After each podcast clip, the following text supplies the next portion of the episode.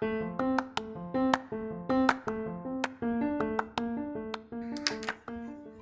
どうも、こんばんは、こんにちは。天気元気ビルドでおなじみの斉藤達治でございます、えー、今日のベルリンの天気はですね、まあまあ、ちょっと、えー、暖かい3、4度、5度まで行きましたね。まあ、相変わらずね、曇ってる感じでした。ただね、ほんとね、今日帰るとき、まあ、ちょうどね、あの、お店にですね、ミミさんがですね、えー、来てくれて、まあ、ちょっといろいろミーティングとかね、えしていて、なので、えー、そのちょうどその暴風雨には当たらなかったんですけど、もうその時のもう風と嵐はやばかったですね。これ後でまあ新聞にも出てましたけど、暴風警報っていうかなんか注意報みたいなのがね、出てましたからね、あの時ちょうどいいタイミングで帰ってなくて、本当マジで良かったなっていう、え天気でございました。えー、それではですね、ビルド、気になる記事いってみたいと思います。えっ、ー、とですね、今、こう、物価がですね、上がって、で、まあもちろん、その、いろんなマテリアルの値段なんかもね、すごくあ、えー、高くなってですね、今、えベルリンは住宅が足りてないので、住宅をですね、どんどん作ってるんですね。まあ、新しく建設とかをね、プロジェクトをしてるのですが、それが全部、えー、今、中止になって、全部というわけではないけど、まあ、結構大規模な数がですね、今停止になってます。っていうのは、もうマテリアルが多分高くなりすぎちゃって、買った人がもうどんどんどんどんこうなんですよ、コストがかかっちゃってですね、もうこれはこれ以上や、上がったらやばいということでですね、今、えー、ちょっと中止にしてるみたいですね。いやー、でもうだから今負のスパイラルになってますよね。えー、住むところがないから、ね、建てなきゃいけないけど、コストがかかりすぎるから結局建てられないでっていう、もう、それでお金払った人はね、払あの払って、でも、えっ、ー、と、できてないから、もうこれはもうね、払って、で、払って、今住んでるところもね、で多分ね、出てかなきゃいけなきゃいけないとかいうこともあるから、これは結構ね、本当に負のスパイラルだなというふうに思っております。はい。まあ、とにかくね、マテリアルコストが、えー、安くなることを願います。はい。じゃあ次行ってみましょう。えー、次ですね、これたまにこのお話もよくするんですけど、なんかブレーメンでですね、1億7700万ユーロの、えー、ジャックポットですか？お金が貯まっていく。多分これ当たらなければどんどんどんどんお金が貯まっていくんでしょうね。これ僕いまいちそのジャックポットもですね、えー、ちょっとよくよくわからないので、まあ、あの宝くじじゃなくて、なんかこう自分でね、数字をこう選んで、で、当たったらもらうみたいなやつで、当たらなければどんどんお金が貯まっていくっていうやつで、それがですね、とうとう、まあ、日本円で言うといくらぐらいですか、今140円だとしても、140億円。これ当たった人すごいですよねって、まあ、毎回いつも言いますけど、本当にあのー大変なことに、えー、当たった後がね、結構大変なことになるんですね。当たった方はくれぐれもお気をつけあれというような形で感じでございます。はい、じゃあ次行ってみたいと思います。次はですね、えーと、どれを話そうと思ったのあ、そうそうそう、ベルリン、まあ、ミッテですね、ベルリンのミッテ地区っていうところに、えー、フリードリヒ・シュラーセットです、フリードリヒ通りっていうのがあって、ここがですね、毎回なんか、なんか歩行者天国になったりとか、あとはこう電車通っちゃいけなくなっあ、自転車が通っちゃいけなくなったりとか、歩行者だけになったりとか、まあ、はたまた今はどうなってるのかよく分かりませんが、今また歩行者だけになっちゃったのかな。なんか、なんあで自転車は通っていいのかな？もうなんかよくわかる。もうとにかくね、ここの、ここの通りだけなんかものすごくざわついてんですよね。もう僕からしてみればもう多分車はね、しばらく一旦良くなったんだけど、またダメになったのかな？えー、もうなんか、ここあんまりもうね、通らないし、ここの場所もあんまり買い物に行かないので、なんか別になんか、まあ、もうちょっとどうでもいいんですけどね、これ。でもこれすごい揉めてますよね。そんなにこの通り大事なのかなって今度ちょっと、えー、調べて、調べてみようかな。えー、だからあの日本みたいに日曜日はなんかそういうとこあります銀座とかもそうなのかな昔はそうですよね。銀座とか日曜日は歩行者天国にするとか、なんかそういうふうにすればいいんですよね。人通りが多いところだけ。えー、人通りが多い日にち、曜日だけを、ね、歩行者天国にしたらいい。っていうふうにちょっと思いました。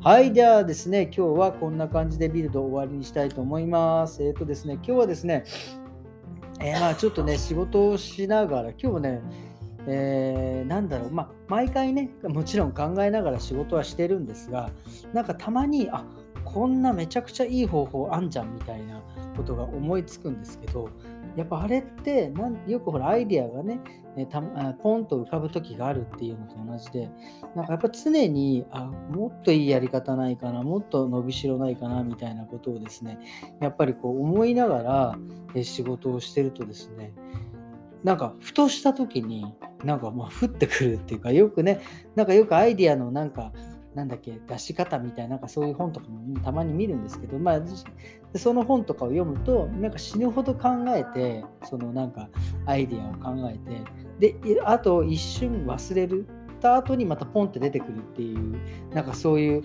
えー、お話が載ってて本当ほんまかいなぐらいな風に思ってたんですけど、まあ、僕アイディアというか、まあ、仕事のねやり方というかこんなもっと何いい方法ないかなみたいな、まあ同じようなもんか、そうアイディアをね、えー、考えてて、で、まあなんかなんとなく今日ふとほっと思いついて、あこういうことかっていうのもね、ちょっと思いついたので、ちょっと嬉しかったなと 思いました。まあね、これ言われたから何って感じですけど、まあでもね、えっ、と、プロと、だからそこからあと、そこから言いたいことはですね、やっぱプロとアマの違いってここなのかなっていうふうに思います。やっぱりプロの人って、まあ、僕も一応ねこの仕事でもう何十年もやってますけどやっぱりそのことをずっと考えてる、まあ、そのその仕事に対してその考えてる時間の多さでなんかプロとアマって違うのかなっていうふうに思います。もちろんその仕事を、えー、している長さっていうんですか？してる年数もだから考えてるうちに入るのかもしれないんですけどやっぱりそういう時間が長いければ長い人がプロと言えるんじゃないかなっていうふうに思いました。えだからですね、僕はだからその今日ね、ふとあこんな風にできるなって思ったことでですね、またお客様をね、笑顔にしてですね、えー、幸せにできたら最高だなって、ちょっと、ちょっとニヤッとね、気持ち悪いですけど、ニヤッとしながら今日は、えー、仕事をしておりました。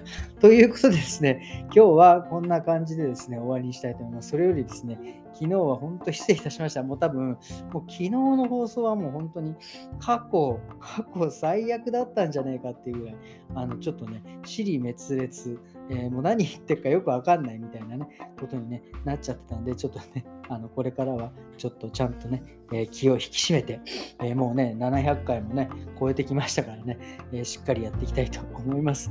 えそれではですね、今日はこんな感じで終わりにしたいと思います。それではですね、また明日。さよなら。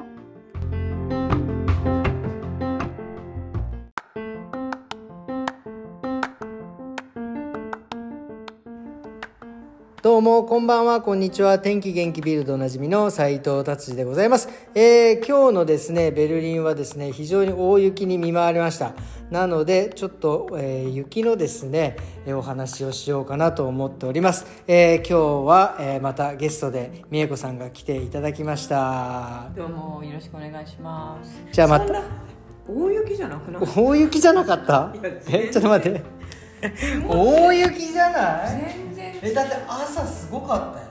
いやいやだ真っ白だったけどさ、うん、だって電車で電車で来たもん今日だいやそれはわかるけどさ積もってるっていうかさ えすごくなかった？いやいやいや全然。今は今はもう溶けちゃってるけどね。いやだけど朝も別にさそう数センチでしょだって。えだって電子だってチャリンコで来れなかったもんビビったもん。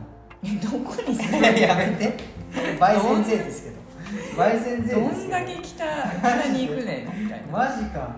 いやいやいやいやすごかった。衝撃だった。だで寒かったでしょ？そして、まあ、昨日から急に寒かったよね。あ昨日も寒かったんだっけ？うん昨日さ友達ん家行ってさ、うん、帰り、うん、チャリンコでこいでさ。相変わらずチャリンコなんだ。いやもう俺もそうだけど。チャリですよ、うん、雪以外は。うんそう。そしたらすごい寒くて大体大丈夫なんだけど、うん、これは寒いって時はさ絶対マイナスって言ってるね。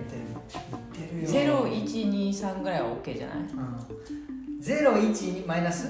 いやいやいや。0123全然 OK 全然 OK マイナスだったら俺ズボンの上にズボンの上に履くもんもう。あそうだね、うん、もう寒すぎてそう分かる分かる。マイナスはね分かる。分かるよね。うん。だからね空気が違う。そうそう、冷冷凍庫だもんね。そうそうそう。キュンってなるキュンって。でも懐かしいねこの冷凍庫の空気ね。そうだだってベルリン来た2008年うん。あすごかったでしょあの日あの年。あれ？2008年だった？2008年の12月にここオープンだから。あそう。同じぐらいでしょ？ドイツに私に私2007年あ2007年か。12月そうかそうか。あのすごくなかった超寒2008年超寒かったよね。すごかったよそれこそさすごい積もったじゃん。積もった。うん。もうあれ雪かはきみたいねあでしかもほらお店の前で転んで怪我されちゃうとさお店のせいになっちゃうじゃん。だから毎日雪かきですよこっちは。そうだよね。ほんでさまた何ちょっと溶け始めてであ溶けてきたなと思って次の日がすげえ寒いとするとまた凍るじゃん、うん。あれが厄介だった氷を割るのが、うん。何しに何しにベルリンに来たんだろうあとあれだよねこっちだと砂利をさあ巻くね。巻くよね、うん巻く。あれはいいよね。ねあれはいい。うん。ただねお店の中が砂利だらけになるんだよね。えつくまあ確かに。そう。靴のさ間にあの変なね細かい砂利入るからさ、うんうんまあ懐かしいね。そうだね。でももう今そんな砂利をまくほど雪降らないもんね。グローバルウォーミングですから。本当だよね。良くも悪くも、まあでもお店的には暖かい方が忙しいんだよまあね。まあ寒いと人出ないからさ。まあね。まあね。まあどこでも。そうそうそうそう夜のさコンサートとかさ、あー。クラブ的にはさうん。暑いと人が来ないんだよね。あそうなんだ。中にえ？わざわざ行かないじゃん。あまあまあね外でってことか。そうそうえじゃあククもうんうん。あれなのひ冬の方が忙しいの？基本はね基本夏はあの人来ないからさ暑いしさあのみんなほら外で遊びたいわけじゃん。うんだからそうそう室内になかなかね。あれククってだから美恵子さんがイベあの主催してるイベントってそういう認識でよろしいですか、そうです。あと友達のアーノ君っていううん。二人で一緒に。あん？の 初めて聞いた。なんでこんなにえ初めて聞いたけど。誰それ？誰それ？いやいやだいぶ付き合い長いと思うけど。さククもまあねそんなしょっちゅうはいけないけど言ってるけど。えな？誰それ？誰それ？二回二回来てくれた？2回行ったよ2だっ回てしかも十何年でってい2回うかさ1回目はカウントできないじゃんあれ。え？入り口に来て入り口で友達に捕まってそのまま帰ったじゃんだって。もうもう帰らなきゃいけなかったもう帰らなきゃいけなかったて意味わかんない捕まっちゃって本当に。いやいやーもうそれはカウントに入んないでしょ。じゃあじゃあこの間のが初。この間もさ一緒になんかこう来てさちょこさんとさ座ってさ。うんそうそうそう。いや音楽音が良すぎたからもう動けなかったのしびれちゃって。いやいやえ？それぐらい？いやなんかなんだろう。なんかアウェー感があるじゃんやっぱり。自分が？自分が。であとほらもうさククってほらもうすごいさもう老舗の料亭みたいなお店みたいだからみんな友達じゃん来てる人たちが。そんなことない。そうなのそうなのよそれは。それがちょっと。それがちょっとだからその中に入るのがちょっと勇気がいっああなるほどね。次はちょっとグーグー行こうかな。でもほらノブみたいにほらガンガン割り込んでくるタイプの友達がいいじゃん。助かるよね。あの人は助かる。あの人は助かる。すげえわあの外交官。本当にうん。本当もう本当もうすごいね、うん。ベルリンで知らない人いない？いないよね。ね多うん。分ね登竜門だよね。本当だよね。そうね。まあそうまあ彼みたいにねそれでグイグイいけりゃいいけどね。なかなか俺も、まあ。そこはちょっとこう。急に社員になるからそうね急にそう外に外に出るとね弱い。ここリンクから出るとね。出るとここの店打ては強いよ。ガンガン行くけど一歩出るとシュンってなる。ガンガンどうやっていくの？え？ちょっとやってみて。やめて。やめてもらっていいですか？そういうのやめてもらっていいですか？勢いよくって。勢いよく。あ元気ってことですよね。ガンガンっていうのは。元気元気ビルドでねいけうんるんだわかります。そうそう。出ちゃうとね。だからそうだから友達いないんだよ。ねなるほどね。そうなのよ。だから友達いないんだよ。うびっくりするぐらい。ん昔から？そう昔から。お店？お店の外でそうそうだからだから学校とか時代もそうだよね。学校で。外でもう何も外でシーンとしてる学校の中ではまあ友達とかまうん。あそこそこだけどいて、うん。うん、学校出たらもうすごい静かよあそう。うん。へえ足足ですよ静かなんですよなんでそういうふうにしてんの？わざわざ。いやしてない。なんか、まあ、基本人見知りなんじゃない？ああそうだよね。うんそうそうそう。うん。だから多分そんなに頑張ってんだお店で。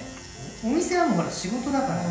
そうそうそう。でも仕事でももうなんか最近その仕事って意識もだいぶなくなってきてる、まあね、うんそうそう。何年よもえもうお店？仕事して、う、うん、仕事してはもうもう30年ぐらいだね。そうね。ここは10ここは10でしょ？そうそうそうちょうど半分でしょそうですよ。だからちょっと今年はねこのリニューアルが終わったらちょっとパーティーしたいねですね。人も増えたし、うん。そう来週だこの今週もう一回工事してうん、うんうん。で次のオープンの時はもうプラス2人入ってなんかあれ見たよあのインスタ。あそうでしょ。いい見たでしょ。いいかっこいいでしょ。あありがとうございます、うん、いいじゃんあのなんか。うちの奥様が。新しそうそう。い紹介してさ。うん。分かんないんだよね俺あれ、嘘。なんかこんないい iPhone 持ってんのに。宝の持ち腐れ持ち腐れ？そうそうそう。全部うちの奥さんに。もう分かんないよ。でしかもさちょっとこうちょっと愚痴るようで申し訳ないんだけどうん Facebook とさインスタがつながってるんだけど今ね。そう。いやそうなんだけどその前につなげた時は Facebook ってメタじゃなかったのよ。そうだね。でも最近なんかメタじゃうんうんん。でもあれがもうよく分かんない。で会会社が。そうそうなんだけどそのメタはメタでまだつながってんのが残ってて、うん。Facebook では Facebook でも残ってんの。分かる分だからアかカウントが2つあるんるですよそうそうそう。そうでしょ？そうそ分かって、うん。もっとびっくりしてもらっていいですか？ういやいや何その同じ。同何その私知ってますぐらい。いやいや。手でくるのやめてもらっていい？じいやいや本当そうだなと思って。そうでしょ。いやもうそれを解除するのが大変だったのよ。え解除できるの？したできたできたできた。だからメタだけメタっていうかフェイスブックだけにしたのかな？どっちかにしたの？かうちの奥さんが全部やってくあ解除できんだ。できんのよ。そう。だからそうしないとどっちか見に来ちゃうじゃん人が。うんうんうん。そうでしでも私なんかもっとコンプリケートでょ、自分のそのなんていうのプライベートのアカウントとオフィシャルのアカウント、うん。でこのオフィシャルのアカウントが2つあるんだよ、うんメタと。そうそうそうなんだよでしょ？そうでしょ？ん、その S とか M とかのやつでしょ？写真が載ってないやつでしょ？何それ？SM, って。どうやめて。ええこっからどこに行くの？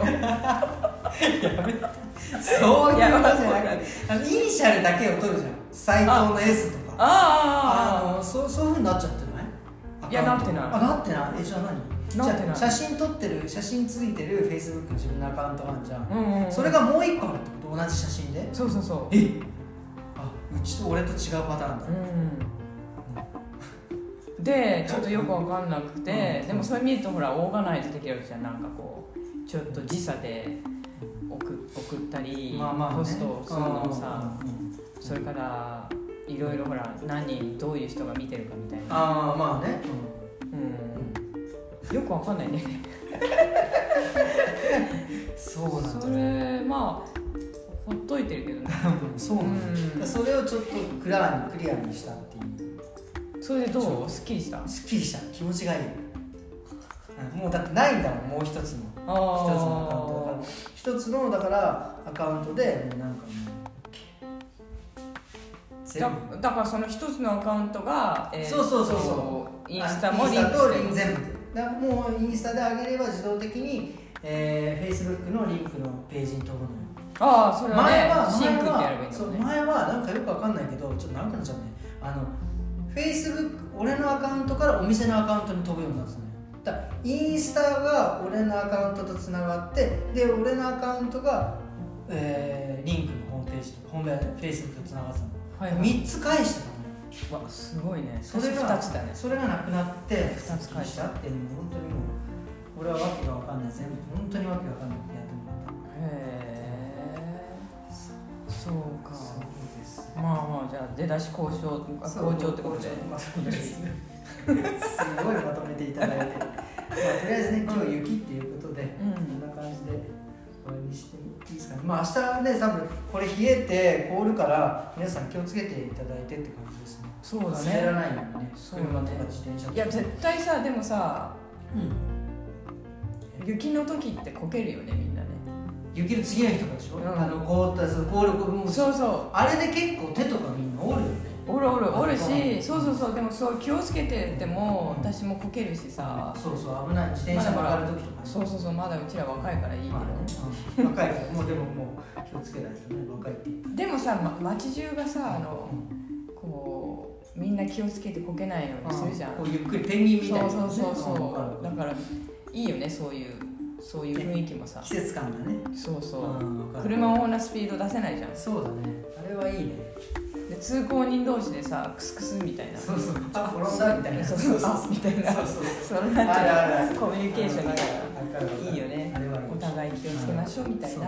そうなんで皆さん気をつけてくださいね。そうですね。あとそうそう。あれも思わない。ちょっと話長くなっちゃった。長い えもう一個。思いついちゃったの。じゃあお願いします。なんか気をつけない気をつけてたのがあの、いこのこう雪が溜まってもう何、あつらら？そらら。あれとか超怖くなかった？どこへ？わかんない。俺だからえこのつららが落っこってきそうなここは歩かなかったあえそういうのねもしさもしいいタイミングでポコッと刺さったらさ 死ぬよ。俺そういうの考えてた。そんなでかい。考えない？いや考えなかった。え俺だってそつらら怖いのはつららとあとドイツのあのほらゴミ箱あんじゃんゴミ箱あのゴミ収集。はいはい。黒い。あれそう黒いやつ、うん。でっかい、うんうん。あれこうやって開けるじゃん。でゴミ入れるじゃん、うん。俺あれ開けるたんびに毎回人が入ってたらどうしようっていつも。毎回思うの。人って違うよ。死んでる人じゃなくてこうやって生きてる人がこうやっていたらどうしよう。何すんの？ガーそうそうそう。なドッキリ来たらどうしよう。って 俺もドイツに来た時から思ってたずっと。本当ドッキリに出出たいんだ。出たいわけじゃないけどなったらどうしようってすっげえ思ってた。ちょっとホラーだよ。ホラーだよねっていう話ってことで今日は終わりにします。それでは、えー今日もどうもありがとうございました。また明日。さよなら。さよなら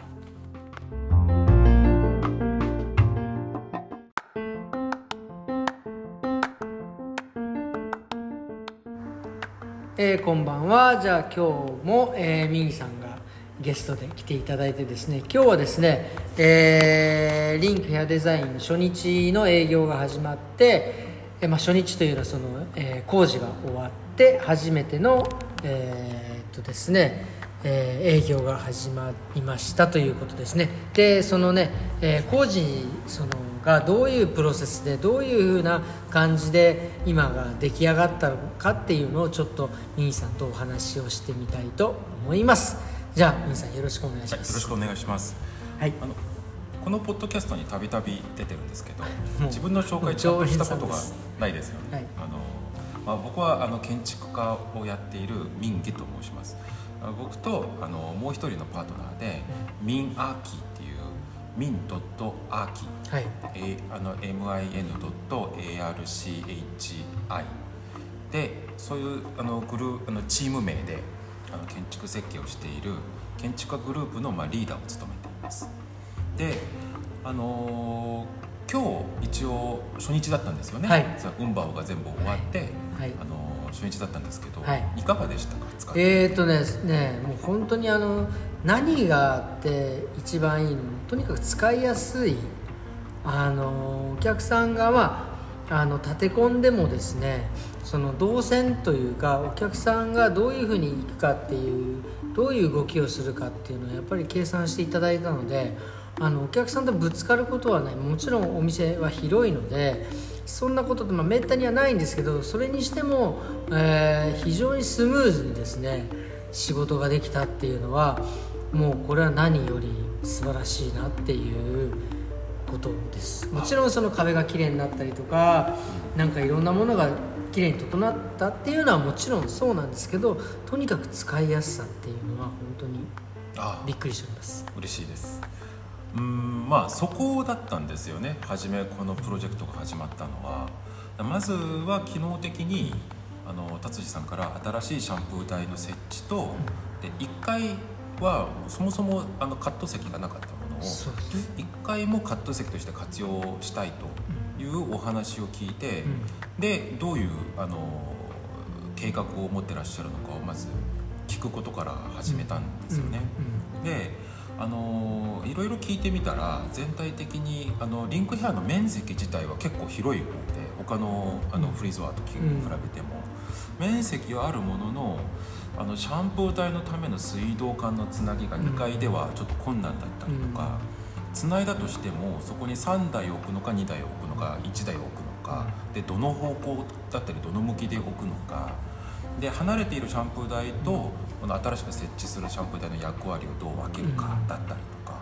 で 1, 1階に席を置くにしてもどういう配置にするか何席にするか2階から落ちる髪の毛はどうするかとかこれいろいろ話してみて話しているうちに、うんと、奥の使われてなかった空間の活用方法まで含めて、こうそう簡単にこう家具家具のいくつかを設置して終わるような話ではなかったので、結局全体的な調整が必要に見えるからもう全面的な運波をという結論を、あの達治さんと建築家グループで話し合ってあのコンセプトを作る段階へと進みましたよね。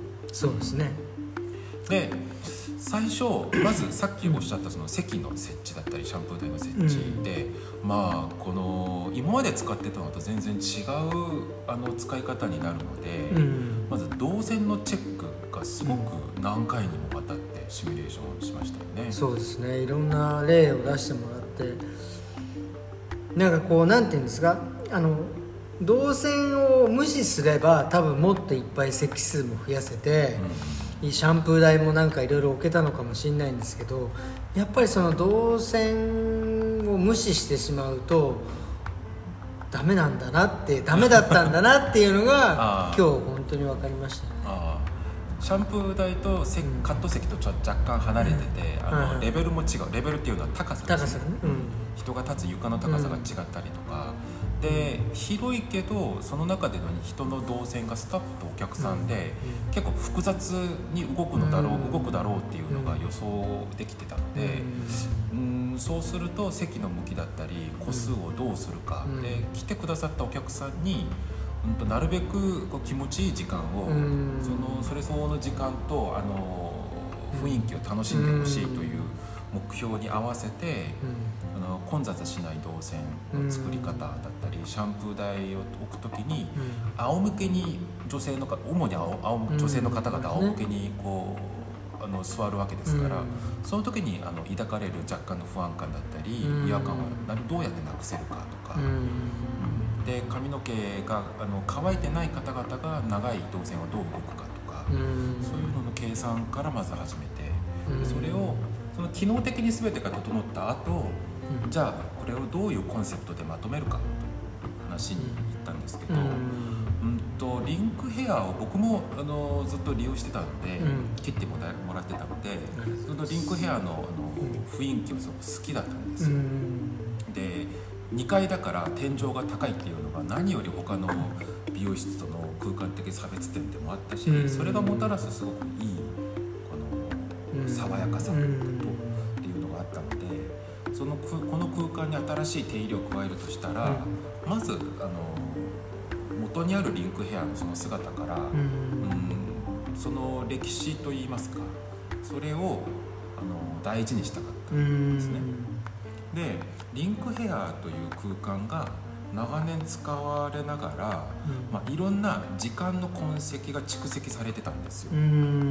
まあ、キータを新しく置いたりとかあの鏡の方向が変わってあの壁にあったものがちょっとこっちに来たりとかこっちあったのがあっちに行ったりとかで新しい過去が入ったり出してたりとかそういうここあのその時間の蓄積からいくつかデザインのモチーフをもらったんですね。でまずは時間の蓄積を通して読み取れた。あの、うん、一番基本となったイメージは、うん、あの透明感と鮮やかさだったんですよ、うん、それとふわふわ感、まあ、ふわふわ感はこれ本当にふわふわ感としか言えないんですけどあの前のリンクヘアもそうだったんですけど、あのごちゃごちゃしてなかったあの物はいっぱいあったしいろいろ達治さんが持ってきてやったんですけど何かしら達治さんの感覚で統一さ統一感もあったりとかあのこううんとがっつりしてなかったんですよ。なんか色合いが強かったりうか、ん。確かにね。なんかでっかい LED の装飾があったりとか。そういうのはなかったですね。なんかそういうのをやりたがるんですね、うん。やっぱり印象を残したいために。でも達志さんはただただこの広い空間を楽しく生活しながら、うん。あの自分が使うためのいろいろな工夫をうん。でちょっとした自分の思いとかを装飾としたしてだったりとか機能としてちょっとずつ足してきたっていうのがもう歴史その形からすごく見えたうんんですよ。でそれをあまり度外視したくないなと。うん。その達井さんがどうやってオープニングしたかっていううん。の店をオープンする時の話も聞きましたしそのコンコンクリートのその梁だったりとかその家のその中内部の数階にわたる改造だったり奥の部屋のいろいろな利用方法の工夫だったりとかその工夫がほぼそのまま残ってるので形としてそれをあの大事にしてそれをそのまま残したいと。でそれを残それが残ってないとリンクヘアの独特のうん。その達志さんの手がこうとあの生き通ったうん。そういう感じは多分なくなってしまうだろうなっていうのが一つはい。あって。はい。でその蓄積す時間の蓄積の痕跡を残したいんだけど、うん。いかんせんやっぱりそれゆえにうん。味がありつつもうん。全体的な統一感は徐々に損なわれてきたってうんいうのもまた現状だったんですよ。なるほどね。その当時ね。うん。あの材質が合わなかったりとか、うん。であのとりあえず機能的に置いたんだけど、うん。本当にとりあえず感うん。があの拭えなかったりとか、うん。っていうのがあったので、じゃあ、あの時間の蓄積から抽出したその透明感で全体を統一しなおかつあのそれとは強いコントラストを持つ奥の空間を新たに加える、うん。これが基本コンセプトだったんですよ。うん。まずは統一感を作ってうん。で奥の部屋にそれとちょっと違うインパクトをゴンと与えるっていうのが。でそうすることによってあの訪問された方が1日間ほどここに滞在するわけですから結構長い時間滞在するんですよね。その長い時間滞在しながら空間の奥行きをちょっと豊富にうん感じてもらうように。うん。ただ座って切って出すコンベヤーベルトに座っているような感じじゃなくて、なるほどね。この空間をあ自分がこの空間をこうこう動きながら、うん。いろんな体験ができていると。まあ、それを、まあ、美術館みたいにこうわーっと乾燥する必要はないんですけれども髪を切に来てくださってな長い時間そあのうん。ここに滞在する方々がその空間を単調に感じてほしくないな、うん。うん気持ちよくかつそのあの多様な感じを持ってほしいと思ったので。確かに確かに。で基本的にはあの前のカット席うん。だからあの前のホールに当たる方ですよね、うん。で吹き抜けになってて、はい。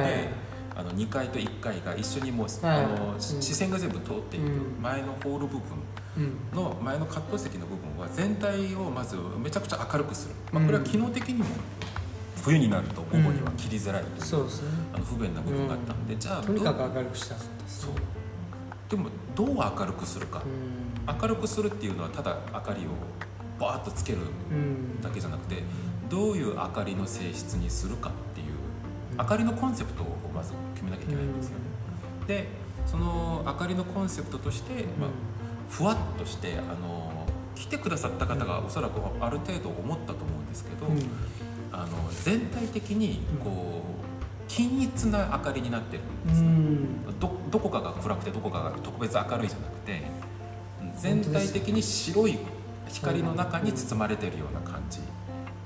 本当そうそのためにあのこの2階席の下も同じ種類の,、うん。あの明かりに見える照明に見えるのをつけて全体的にこう均質なうん。あの明るさになるようにしたのとうん。うんとそのあそれそうして、まあ、そうやそうやることによって、うん。その前の空間にうん。透明感が溢れるような、うん。まあ、その装置はまたもう一つあるのでそれは後に説明するとして前の席はそうやって明るく透明感がある席ですで後ろの席シャンプー台を新しく置く席と、まああまり使う使い勝手がちょっと悪かった奥の席は、うん。建築から見たらすごくあのなんだろう隠れている宝みたいな空間だったんで、うん。そこにちょっとインパクトのある新しいコンセプトを入れようってことであの達志さんに提案をして、うん。そこたっちゃんの部屋 にしよう、で後ろの席とシャンプー台のところはうん。落ち着いた隠れ家的な空間にしたいと、うん。そうですね。うん。で前と後ろのうん空間のあのコンセプトが全く違うように、必ずシャンプー台には一度は行きますからね,、うんそうです行き来しながらその違いを感じてほしいと、特別感出ますね。出ますよね、うん。でこの前と後ろのコンセプトを決めた後それを実現するためにうん。主に3つの手入れをしました、まず1つ目は色ですね。うん。あの店に蓄積されているその形の変貌うん。いろいろ達治さんが手を加えたその変貌をそのまま全部白色に塗ってしまう。うん。白色に塗って形そのものは残ってるけど、うん。全体的に白にまとまることによって、あの鉄灰色の鉄、うん。木の茶色、うん。で部分的に壁の白、うん。で傷んでる部分だったりとかが、うん。最初は味があったものうん。の時間が経つにつれてだんだんだんだんその統一感が、あのそのそうなるに至って、うん。それを統一させるためにあのシンプルうん。に全部白に塗ってその変化と統一感を両立させると、まずはそこから始めましたね。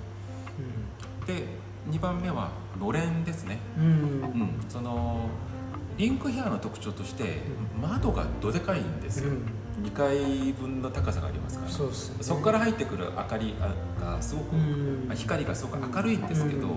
また不便でもあったり夏はね明るすぎてね。明るすぎて不便でもあったり、あの不必要に外に抜ける感が出てしまうっていうのも事実なんですね、で女性の方々や、うん。まあ、男性の方もそうなんですけど美容室に入ってきて日常じゃないうん。自分をこういじっている姿うん。になるわけですから、ある程度中に入ってきて、うん。包まれた感も必要なんですよ。だから開放感は1階で出して、うん。2階の部分は完全にシャットアウトしてしまうと、うん。それはそれであの長所がなくなってしまうので、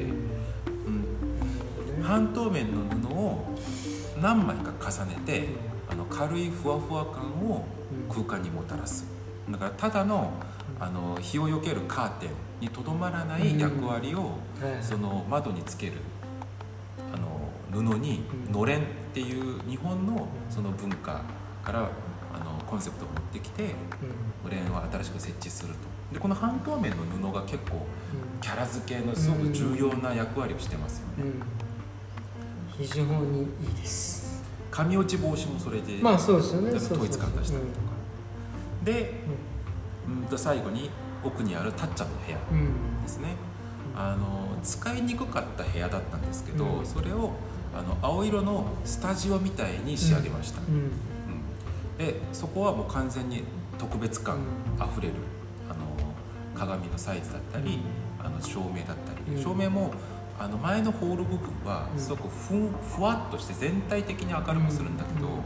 あのたっちゃんの部屋の青色のスタジオは、そのお客さんの席だけにスポットライトを当てて、で達治さんが専門的に時間をじっくりかけながら、あの新しい髪型を研究したり、うん。あのお客さんとゆっくりコミュニケーションを取ったりするための本当にスタジオとして計画うん。しました、うん。でそこはた達治さんが座ってあの他の業務を見れるようなうん。場所にしたので、うん。そこは本当にたっちゃんの部屋として機能すると思います、うでこの3つが色とのれんと青色のたっちゃんの部屋、ん。この3つが相応に作用することによって、うん。まあ、訪問する方々は、まあ、豊富な空間体験を得られます、うん。で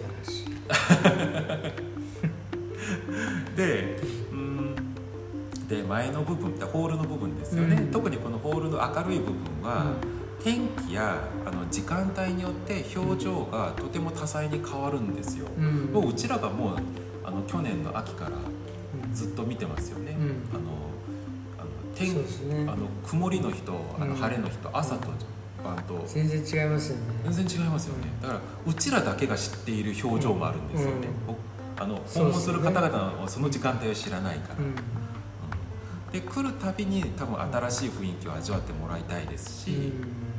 でたっちゃんの部屋はうん。これはちょっとまた違ってうん。たっちゃんの部屋のその青色のスタジオそこはあの時間が経っても変わることのない達治さんの職人精神の器になってほしいです、なるほど。うん。だからあそうん。あの場所はあの場所で強い意志を持った空間が達治さんの職人精神とともに一緒に変わ変わらない。うん。その達治さんの思いの器としてへ達治さんとお客様のコミュニケーションの場所になってほしいです、でお客さんたちはおそらく1ヶ月に一度とか、うん。2ヶ月に一度あの日常から逸脱したうん。無限的な時間を過ごしてもらう、うんうん光が作り出すさまざまな表情を楽しんでいただければ、建築家としてはすごく嬉しいです。最高ですね最高のコンセプトでございます。いやーすごいですね。なんかやっぱりいろいろ考えていただいてたんですね。ずっとまあ達也さんとコミュニケーションね取りながらやりましたからね。そうですよね。いろいろ話しながらいろいろ見せてもらいながら。いやー本当にありがとうございました。こちらこ素敵なそ本当に空間を作っていただいて。あの最高のあの バウヘアでした。いやいやとても楽しい仕事でした。いやいや本当に僕もねこれからねちょっとまたどんどん使って味がね多分出てくると思いますので、それもまた楽しみ僕も楽しみです。いや本当今日はいやありがとうございました。ありがとうございます。たこれからもよろしくお願いします。よろしくお願いします。今日はこんな感じで終わりにしたいと思います。どうもありがとうございました。失礼します。兄さんありがとうございました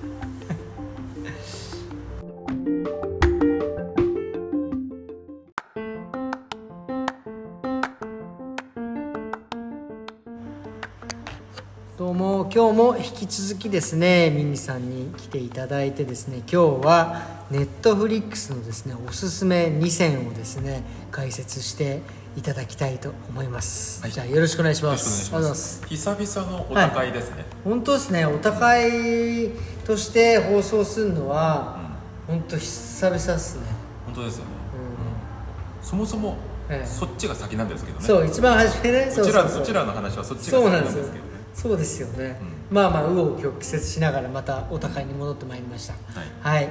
今日はどんなおすすめの？あの達治さんもご覧になられたんですよね、はい。あのザ・グローリ。ーザ・グローリ。ー見ましいたかがでした？いやもうね衝撃でしたね。衝撃ですよね。衝撃です。とにかくもう絵がすごいのプラスもうなんかはっきりした目的意識がうん。すごいですね、まさにそれですね、うん。そのはっきりした目的意識、うん。それもまさにそれだと思います、あの内容を知らない方々のために。もういいんじゃないですかネタバレ。若干お話しします。そうですね、高校生の時に、うん。まあものすごくひどいあのいじめにあった、はいはいはいはい。あの女性の方、まあうん。ムンドンウンっていう名前の方が、はいはいあの卒業した卒業する時にうん。誓いをするんですよ、うん。うん。私の目標は、うん。私の夢はあなたって言いながらうん。卒業してその夢とは生涯をかけて復讐することだったんです。ね強烈ですよね。ただいじめで生涯をかけて復讐することかと思うかもしれないですけど、うん。あの彼女は生涯が壊れるほどのいじめに合うんですね、んうんあのお聞き苦しいかもしれないですけど、うん自分がいじめに遭ってたことを警察に通報してしまって、うん。暴力事件として一回は扱われるものの、うん。その親たちがすごくあの権力があったりとか、うん。お金持ちとかうん。でしかも学校もいじめにあんまり興味がない。うん。ってことでみんなあの無罪放免何の問題もなしってことになってその復讐として彼女が毎日毎日体育館に連れてかれてハンダゴテで拷問されるんですよね。強烈でしたよねハンダゴテの温度測ってって言いながら拷問されるっていう。で全身にその焼き跡が残ってるんですよ。あの第1話でその拷問のシーンが、まあ、露出あの如実に出ますから、僕見れなかったです。うん。僕そういうの見れなくてそこスキップしました、まあ、そこ見なくても全然見れるドラマなので、まあまあねそうっすよね。もう2話から見ても全然大丈夫ですから、うん。そういうの見づらいっていう方々は、うん。あ僕そういうの見れない。うん拷問とレイプ見れないんですよ、あー。えぐいですね。うん。だからあのそれっぽいシーンとかいっぱい出て、うん。だからそれぐらいのことを、まあ、一生あの消えることのないあざを体に負ってしまったので、うん。彼女はもう自分が壊れたとしか思えない状態なんですね、それで生涯をかけて彼らに復讐ことを誓いながら卒業するんですよ。でそのそその復讐の準備が全部整った後彼らが住んでいる町に戻ってきて宣戦布告をして復讐を着々と進めていくっていう話。マジでそこはそこもえぐいですよね。えぐいですよねでこの作品のそこ面白いところは、うん。達志さんもおっしゃったんですけどそのなんだろう明確な計画の遂行にあるじゃないですか。で容赦のない展開なんですよ。えであの容赦のない展開なんだけど、うん。あのだがすごく知的なんですよね、うん。そうですね。知的でありしかも品すら感じてしまう、じゃあそこでなどっからそういうのが来てるんだろう、ったんですけど、だあの容赦のない展開っていうのは例えば普通ドラマの中にはいろいろなこうじらしがあるわけですよ、うん。例えばあの偶然聞いてしまったとか。そういうシーンあるじゃないですか、うん。もうあの安っぽく作った不倫ドラマだともうありえない距離にいるのにただ壁の後ろで偶然聞いてしまったを そうご都合主義でそういうのを利用してしまうんですよね、物語の組み立てが難しかった場合、うん。偶然聞いてしまったとか。うんあるいは復讐の計画とかうん。秘密がいつバレるかバレないかをじらじらじらじらしてハラハラさせる。あ分かる分かります。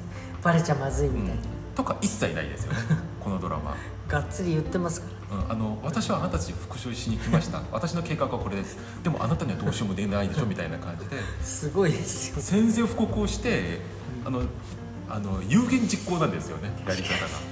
だいわゆるそういうじらしがないうんところにものすごいすっきりさというか安っぽさを感じないんですよ、確かにね、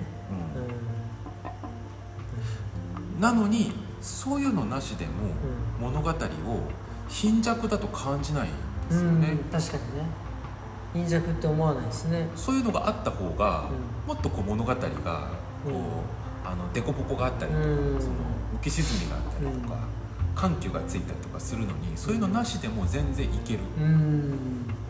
でこれねこれを象徴するのが、ムンドーンというその主人公のうん。自分たちの復讐に関して話す場面があるけどセリフが私たの私たちの復讐は確実に彼らの息の根を止めるでしょう。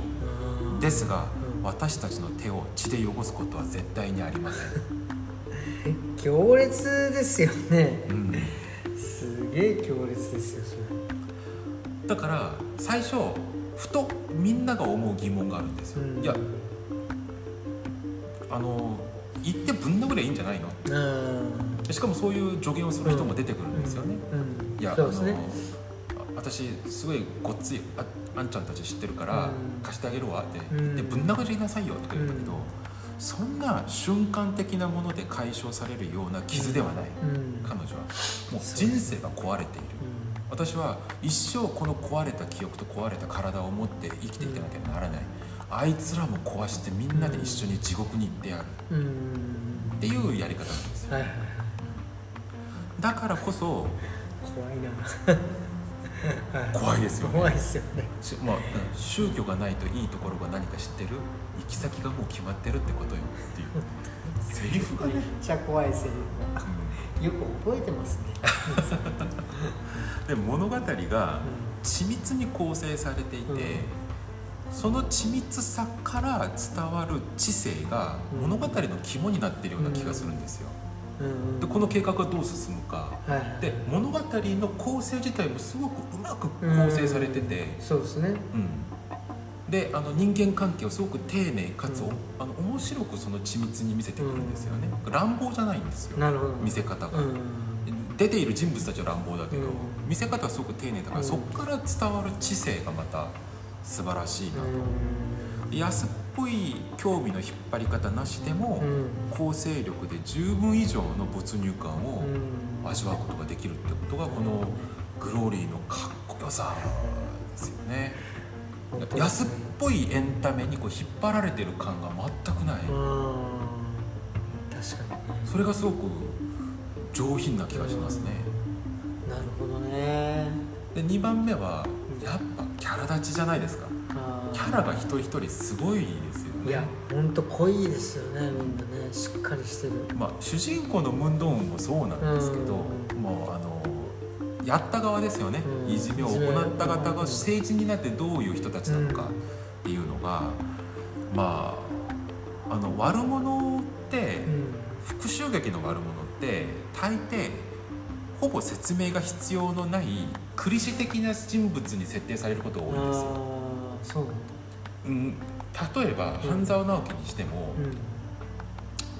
何かの敵だったり絶対的な権力者だったりとか、うん。その人物をそんなに丁寧に描く必要があまりないんですね、確かにね。うんただも何カットか見せればいいんですよ、うん。権力を振りかざすシーンだったりとか、うん。あるあるいはもう大声で何かをうん。バーッと象徴的なことを叫ばせたりとか。で水戸黄門ってそうですよね。うん水戸黄門と水戸黄門と悪役って思い出せます？水戸黄門を思い出せます。え悪者って思い出せますか？悪者なんか悪代官がいて。そうそう。そうそそれぐらいじゃないですか、うん。水戸黄門って数十年やってきたのに、うん。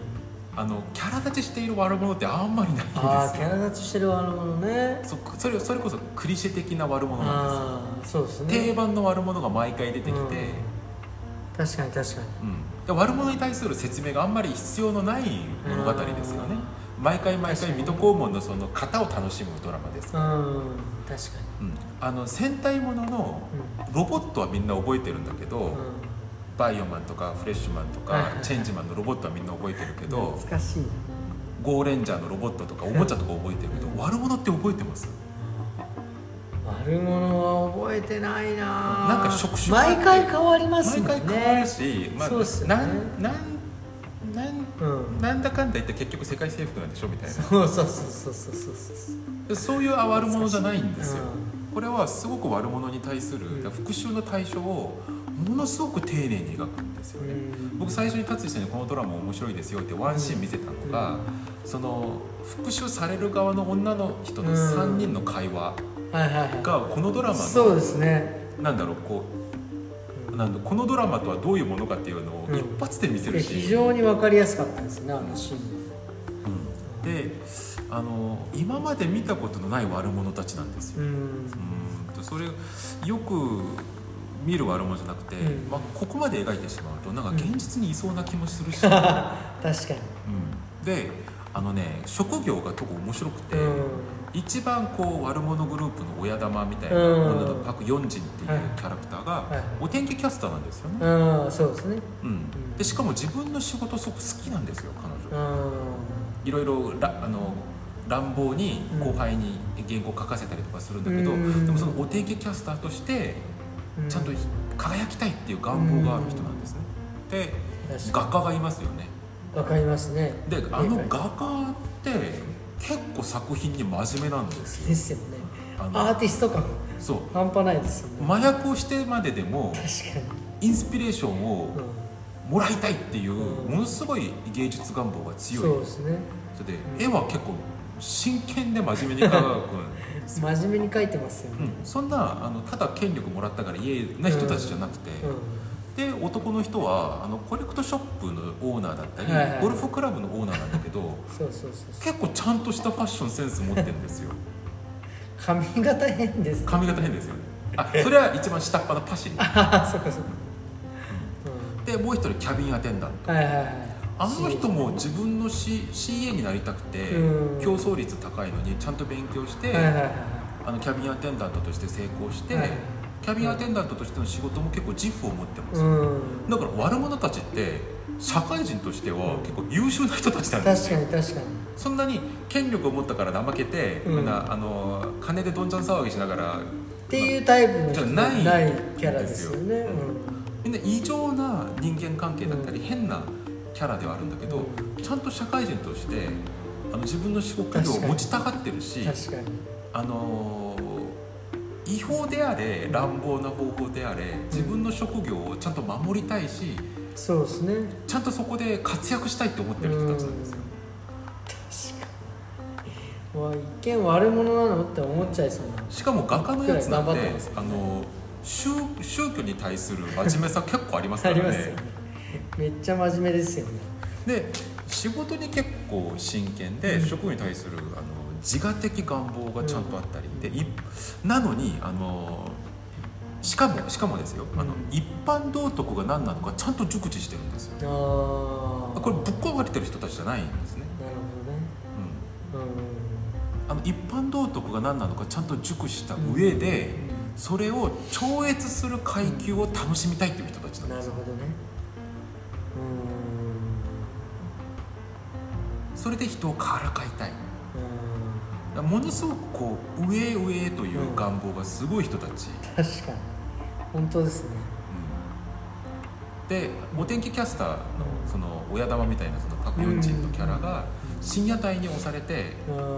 を取ったからもっと若い女のお天気キャスターがゴールデンタイムに行って自分が深夜帯に押された時に、夫のお金を使って自分をまたゴールデンタイムに押し戻すっていうシーンがあってありましたね。後輩のお天気キャスターがこう陰口あしてるんですよね。そこの会話のシーンすごくないですか、あれは強烈でした。面白かったです、うん、あの噂話を聞こえるようにしてるんですよね。うん。あのこうあのコーディネーター、ね。あの服のコーディネーターの人と、うん。あの後輩のお天気キャスターの人が「知ってる？あのパク・ヨンジンさんってまた夫があの広告入れて ゴールデンタイム貸し取ったらしいよ」っていう噂してたら。思いっきり思いっきり言ってましたからね、あんた聞こえてるわよ」って言ったら「うん聞こえるように話しましたよ先輩」とかって言ってで彼女が言い返すその、いや言い方がすごいんですよね。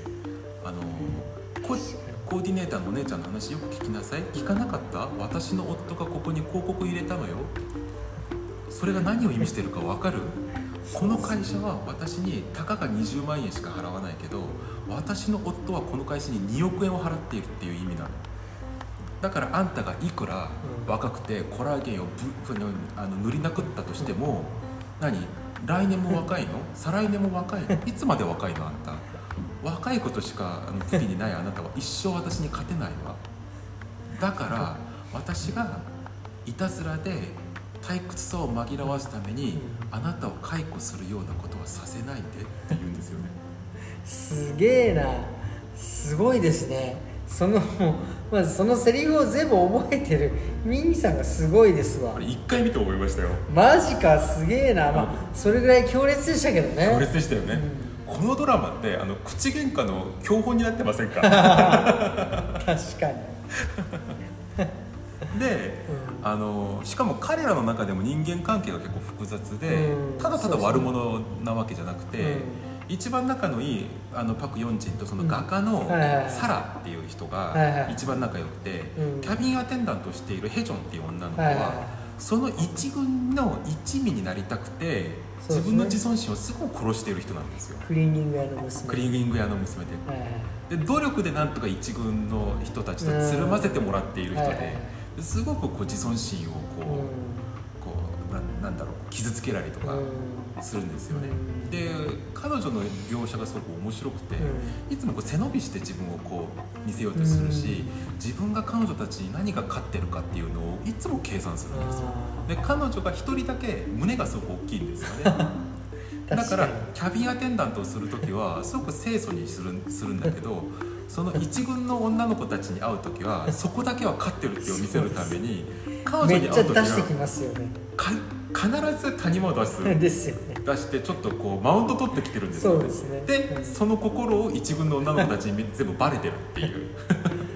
あれはあの辺の人間関係も面白いですよね。そこすごい描き方がえぐいですよね。えぐいですよね、うん。で表現しているものが全部すごくなんだろう欲望丸出しだったりとか。いや丸出しですよ。うん原始人みたいな欲望のいやそうそうそうそうそう。なのにうんそれをドラマがどう見せるかという劇としての緻密さはすごく知的なんですよね。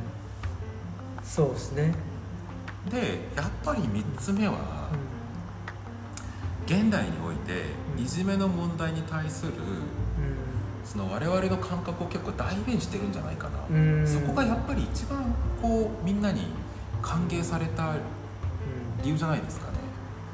うん。あのあのハンダゴテで拷問されたって言ったんですけど、うん。あれ実話なんですね、すごいですよね。うそれを聞いて僕も衝撃でしたよんうん。あれ実話だったんだって。実話が元になってて、うん。で最近グローリーが話題になったから、うん。その被害者があるバラエティショーのトークショーに出てきて自分の経験談を話したんですよ。結構真面目なショーだったんですけど、うん。それ出て話したんですけど。で時間が経ってその人たちって何してるのかなとあのインスタとかフェイスブックで検索してみたら、あの社会福祉に寄付してたりとかへえボランティアとかやってたりとかするんですよ。今ですか？今。へえだから善人とか道徳をファッションとしてまとってるんですよ、なるほどね。それに驚愕したって言ってました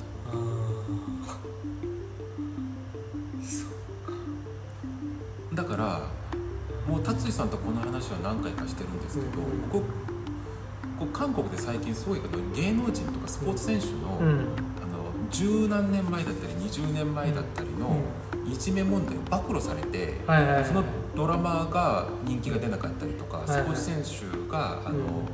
あのプロチームから解雇されたりとかっていうのがあるんですけど、あの合理的に考えればですよ、成人が十何年前に10代の頃に起こした犯罪としても記録に残ってないうん。学級内でのいざこざでキャリアがうん。あのまま断絶されるってことはいくらなんでもひどすぎると思えるんですよ確かでもいじめというその現状がハンダゴテで拷問したりとか、もう例を出したらキリがない、いろいろなもうありえない暴力が学校の中で何の制御もされず学校が目をつぶった状態で行われてるじゃないですか。だから俺一番の犯人は学校だと思うんですよ。学校がその問題に介入もししないし誰が悪いかっていう判断もしないし2つしかしてないからそのトラウマが何一度も解消されることなく十数年20年間被害者を救うことができず暴露っていう形になってしまいその現状だからその場にいた加害者じゃなくてもその現状を怯えながら見ていることしかできなかった普通の傍観者たちも十数年間それがやっぱりトラウマなんですよ。私は傍観してしまった。あんなやついたとか。とか半ば強引とか自分も雰囲気に流されてうん。いじめに加担してしまったみたいな。そういうトラウマがやっぱりみんなの記憶にあってだからこの芸能人に対する暴露でキャリアが断絶されたりするのがみんなが思う妥当なやり方だって思っちゃってるんですよ。そうでもしないとこの被害者だったりあのいじめに対するこの社会の鬱憤が納得いかないんですよね。そのぐらいしないと。なるほどね。それをこのドラマはものすごくよく代弁してるなと。その現状の鬱憤を学校の無能さ。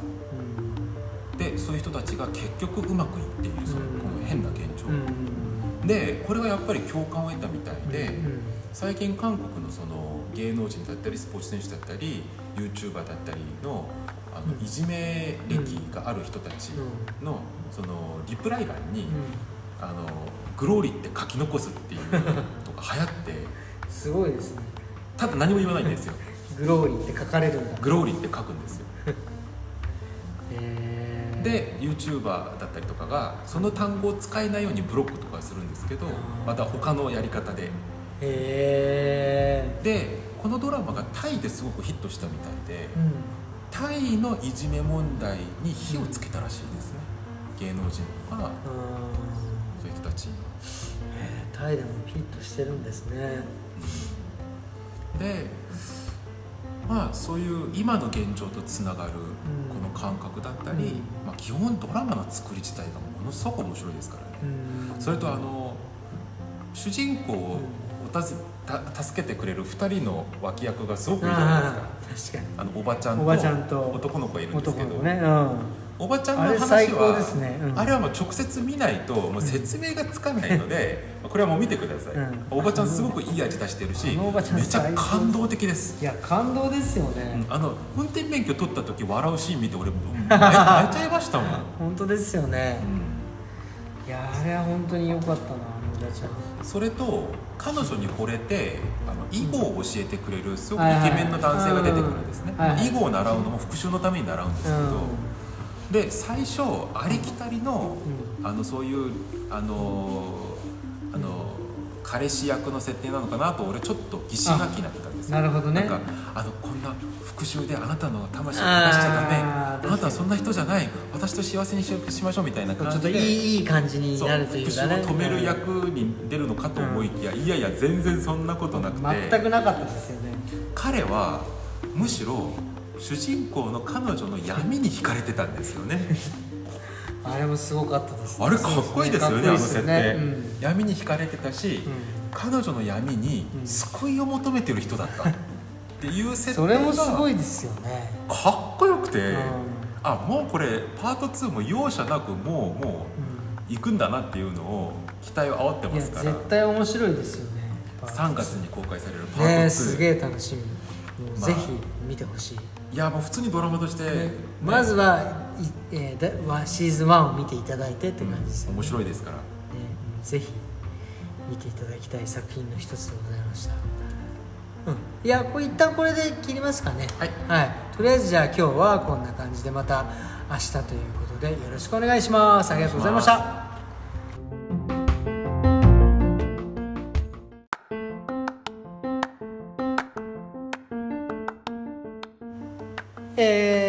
今日もゲストミンさんに来ていただきました。よろしくお願いします。お願いしますこの間のねグローリーの話がもう非常に良かったのでですね。今日はまたネットフリックスのですね、えー今回は映画ですね、はい。の紹介を、えーしていただきたいなと思います。よろしくお願いします。願いします。いやまあ達治さんとあの、はい。映画の話したりとかアニメの話するのがはい。好きすぎてこうやって撮っているんですけど あのこのポッドキャストを聞いている方々のニーズに合っていることを切に願うだけです。大丈夫です。邪魔してないことをいやいや願うだけ大丈夫です。はい。まあ、はい。今日お話ししたい映画は、あのおすすめしたいのは「ナイブズ・アウトはい」という映画なんですけど、うん。あのグラス・オニオンっていう映画が、うんうんまあ、今でも10位に入ってるのかな、うん。その映画の、はい。その映画が2で、はい。1に値するのがあのナイブズ・アウト、はいはいはい、まあ俳優陣がすごいですよね。あのまず主人公がダニエル・クレイグ。かっこいいですね。かっこいい。っこの人があの古畑任三郎みたいな探偵役として出ます。そうですねそうですね、うんそこアクションではなくね。うん、すごく面白いし、うあの主人公的なあの女性の方が出てくるんですけど、うん。この方ねあの、あのブレードランナー2はいはいはいはい。の,、あのホログラムの女の子やってた方出たりとか、まあ、結構見たらあこの俳優どっかで見たことあるっていう方々結構いっぱい出てきます、はいはいはい。でこの「ナイブズアウト」を見た後、まあすごく面白いんですよ、うん。まあ面白いの一言なんですけど、はい。まああのすごくクラシックっていうか伝統的な推理物なんですよ、はいはい。純粋な推理物なんですけど、はいまあ屋敷があって、うん。殺人事件が起きて、うん。密室でうん。なんちゃらかんちゃらっていう話なんですけど、はい。雨が降ってとかそういう話なんですよ、なんだけどこんなに、まあ、ここだけ聞いたら結構ありきたりに聞こえるんだけど、まあ近代地下みたいな。ね近代地下のように聞こえるんだけどなぜこれがここまで人気があるのか。これね多分ネットフリックスで情報を見るとみんなのおすすめがついてるかな多う分んあのグラスオニオンはついてないけど多分こっちにはついてるはずです。ああそうなんですか。みんなのおすすめっていうのが。へえでもものすごく面白いしうん。僕はね見ててちょっと美しいとまで感じたんですけどでそれをそのポイントをちょっとお話ししたいんですよ。ろしくお願いします。はい。でこれの美しさというものを、うん。僕日本の監督が自分の作品を説明する時に一度言ったことがあるんですけど、うん。あの黒沢清監督、はいはいはいはい。最近ではスパイの妻ですかね。ああはいはい。あの高橋一生でしたっけ、うん高橋さんとあの蒼井優うん。が主人公で出たはいはい。作品だったんですけど彼がもものすごい世界的に有名になったのはやっぱ90年代に撮った「キュア」っていう映画ですね、まあ、キュアっていう映画を撮ったんですけど、その映画が韓国であまりにも人気があってー。特にポン・ジュノ監督が、うん。あの自分が自分が映画を作る時に、あの一番参考にした映画としてキュアを結構上げてるんです。よへで彼がそのキュアの作品を構想する時にまた自分が参考した映画の話をしながら、うん。映画を作る時に何が美しいのかっていう話をしてくれたんですけど、うん。それがすごく面白くて、うん。彼が例に出したのが羊たちの沈黙だったんおですね。これがすごく自分は見て衝撃だったと。うん。その理由はジョディ・フォスター扮するその主人公の女性警官 FBI の警官でしたうん。警官が操作しかしないんです、あー。そうでしたっけ？うん、操作しかしないんです、うん。なそれどういうのかというとうん。あの物語をこうちょっとあの太く作りたい。物語をちょっとあのあのいろいろな層を作ってうん。深みを与えたいと思った場合は、例えばあの幼い頃に殺されたお父さんがいて、うん。警官になる思いがなったりとか、うん。別れた兄がいるんだけど、まあ、連絡が途絶えられたりとかみたいな、うんそういう個人の背景をこう作りうん上げて、その事件を対面しながら成長していく様を見せたりとかっていうのが普通のやり方っていうかよく一番よく見る形ですよね、そうですね。なんですけどジョディ・フォスターは何の背景もなくただ捜査官捜査しかしない。その純粋さがすごく美しい。とその黒沢清監督が表現したのがすごく面白かったんですよ。確かに羊たちの沈黙は、犯人は犯罪しかしない。はい。はい捜査官は捜査しかしない。うん。被害者は被害しか受けない。とまあ何の背景ストーリーが出てこないんですよ。うん。でこれがあの登場人物たちがまるで一人一人が確立した歯車のように緻密に噛み合ってうん。物語を動かしていく機械的な美しさがあるなと思いました。うん。いわゆるジャンルもの特にあの推理ものとかでよく見られるんですけど、あの僕古畑任三郎もそうだと思うんですよ、古畑さんの背景ってあんまり出ないじゃない出ないでかですすよね。だからあの純粋にあれを謎プリクエル作った時に何やってんのって思いました。ああ何でしたっけあの古畑任三郎のあの高校生の時代をスペシャルドラマで作ったことがあるんですけど本当にダメダメダメのダメダメでした。ね、それ知らない。うん、そういうのあったんですよ。そうなんだ。よくで見てます。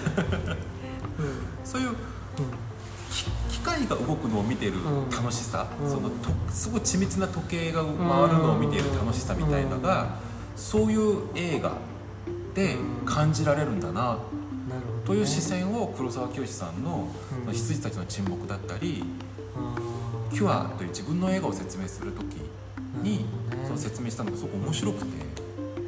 だどういう機械を作るのかというもの自体がテーマになるじゃないでうすか。ん。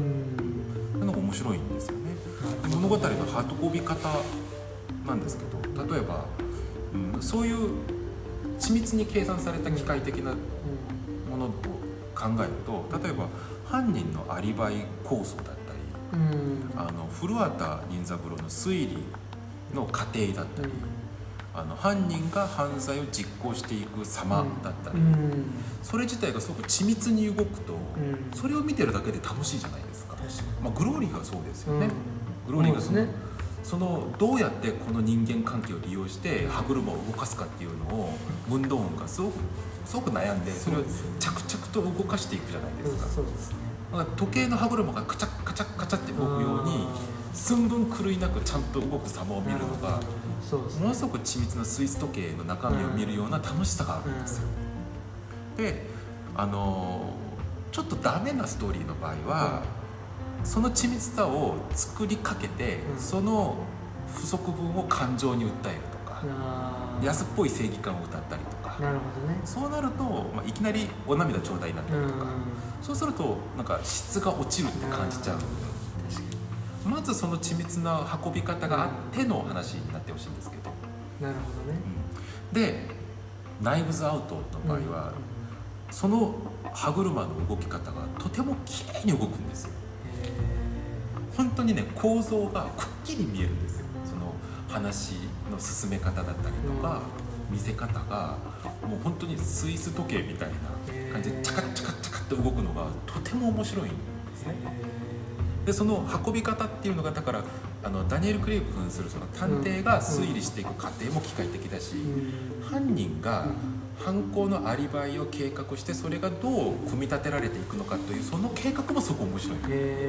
だけどあの人間の感情というものがこのドラマにあのただ一回介入するんです。そこがまたすごくおしゃれなんですよね。ただ機械が遂行してあの問題なく動けましただったら面白くないじゃないですかそれに変化を与えるために人間の感情がその計画に介入するんだけどそれは全体の物語でただ1回だけ介入するんです。へそれがすごくおしゃれだなと思いました、えそれすごい見てみたうん、まるで歯車の間に転がり入った石ころのようにうん。感情が入ってその物語の計画をずらせちゃうんですね、うん。でもっといけば歯車の機械がもうパーンと壊れる様になったりとか。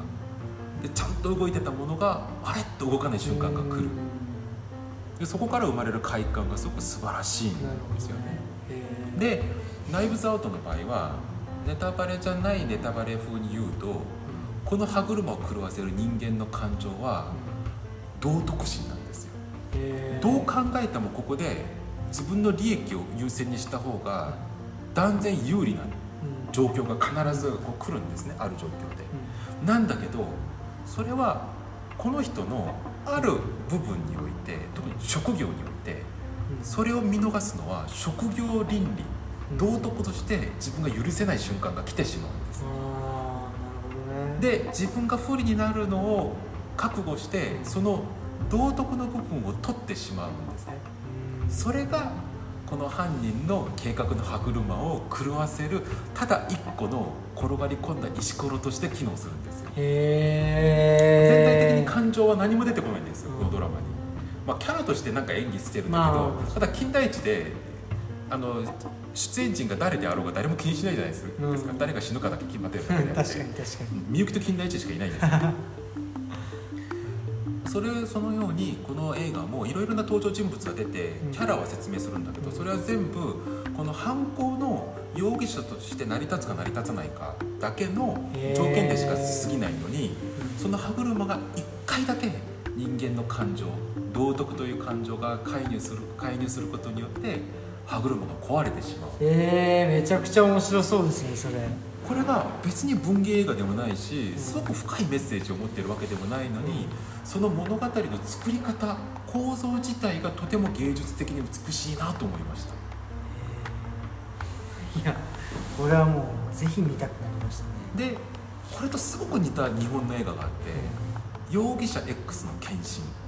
これ福山さん」そうガリレオのガリレオの映画版ですよね。うんだけど映画版があのとてつもなくレベルが高くてえ見てないのちょっとびっくりするぐらいすごくいいです。それなんかはドラマちょっとチャチいじゃないですか。ドラマでこれですよね。なんかこそうデレレデレレデレレデレレデレって言いながらこうかっこいいけど福山かっこいいけどさうんあのね全然違うテイストになってますえーすごく真剣な推理物としてやってて、えー、ちょっと見ようそれもあの容疑者 X の献身で、うんあれまだネットフリックスでやってますかね日本のにあったかな、ねちょっとあのー容疑者 X の献身で、まあ、主人公福山がさうん。推理をするが方じゃないですか、うでそのライバルとして天才数学者が出てくるんですよ。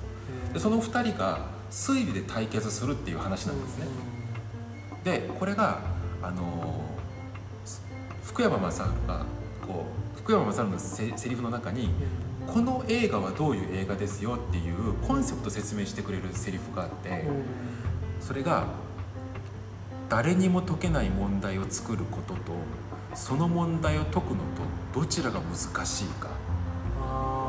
ただしその答えは必ず存在することにする」あっていうのがこの映画のテーマなんですよ。だから絶対に解けないアリバイを構築する方とそのアリバイを崩す方とどっちが勝つかっていう話になってるですなんるほどねえー、面白でこの容疑者 X の献身もキャラクターはいろいろ出るんだけどキャラクター本当に装置としか機能してないんですよ。全くして装置としか機能してなくてすごく美しい歯車が回るように物語が着々と進んでいくんですよ、いうん。計画っぽいのが。でそのまんまとその計画が進行していく様がとても気持ちよくこう計算され尽くした何か動いてるような気持ちよさがあるんだけどそれが最後の最後に崩れる瞬間がっていうこれでっていうすごいかっこいい崩し方をしてくれるんだけどこれねガリレオですからもちろんどう終わるかなんてみんな予想がつくしうん。容疑者 X の献身ですからうん。誰かが献身をするんでしょう。なのにそのあの見ている視聴者の予想を2回3回裏切ってくるへものすごい緻密さがあります。えやば用具剤くすむ刑事これめちゃくちゃおすすめです。それもちょっと見ます。これもそうだしナイブズアウトもそうだしこの深いメッセージだったり文芸的な芸術性はないけど物語の作り方うんその構造自体がここまでも美しい映画になれるんだというこの黒沢清監督の言葉からヒントをもらった映画の鑑賞法ですね。そのナイブズアウトを見てとても美しいと思っちゃった。のとそのそれから容疑者 X の検診がまた同じスタイルで面白いよっていうへえすごい。話がどうしてもしたかったです。いやーありがとうございました。これはもうぜひともねあのもう必見ですね。もう本当にすぐにでも見たいと思います。ナイブズアウトはねね。ネットフリックスで今すぐ見れるし、ね。日本語字幕あるし多分吹き替えもあるんじゃないかな。あそうなんだ。うんまあへただ面白い金田一ですからね。でまあ、もぜひ見てください。お願いします。どうも本当今日もありがとうございました。それではまた今度よろしくお願いします、はいありがとうございました。そうですね、はい。ありがとうございます